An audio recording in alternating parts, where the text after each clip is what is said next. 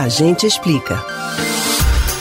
Já imaginou de um dia para o outro virar milionário?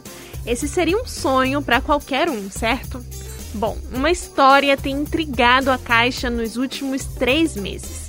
É que um dos ganhadores da Mega Sena da virada 2020 ainda não se apresentou para buscar os 162 milhões de reais que ganhou no sorteio com o maior prêmio da história das loterias. O que se sabe é que quem ganhou fez a aposta pela internet e é de São Paulo, capital. Caso ele não compareça até hoje em uma lotérica para resgatar o prêmio, o dinheiro será devolvido. Mas aí surge a dúvida: devolvido para onde? E pensando bem, de onde vem esse dinheiro todo? Atenção, que a gente explica.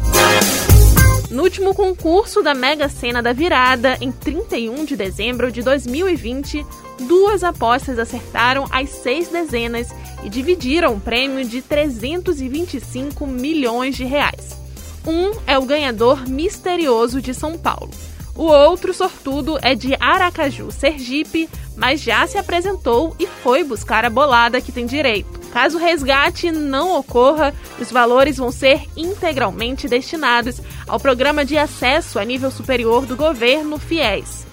Dados da Caixa Econômica Federal informam que desde 1996, mais de 1,8 bilhão em prêmios já deixou de ser resgatado. Só em 2019, 15,6 milhões deixaram de ser pagos por falta de resgate. Em 2020, os valores ultrapassaram os 6 milhões. Mas agora, caso o ganhador não apareça, serão 162 milhões de reais devolvidos. Já o dinheiro do prêmio vem da própria arrecadação de todos os apostadores que jogam na Mega Sena.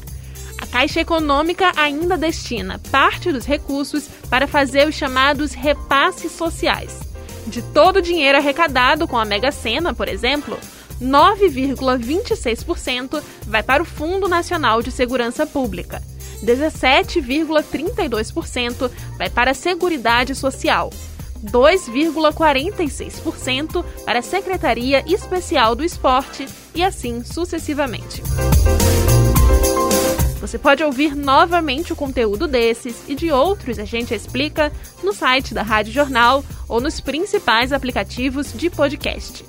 Spotify, Deezer, Google e Apple Podcasts.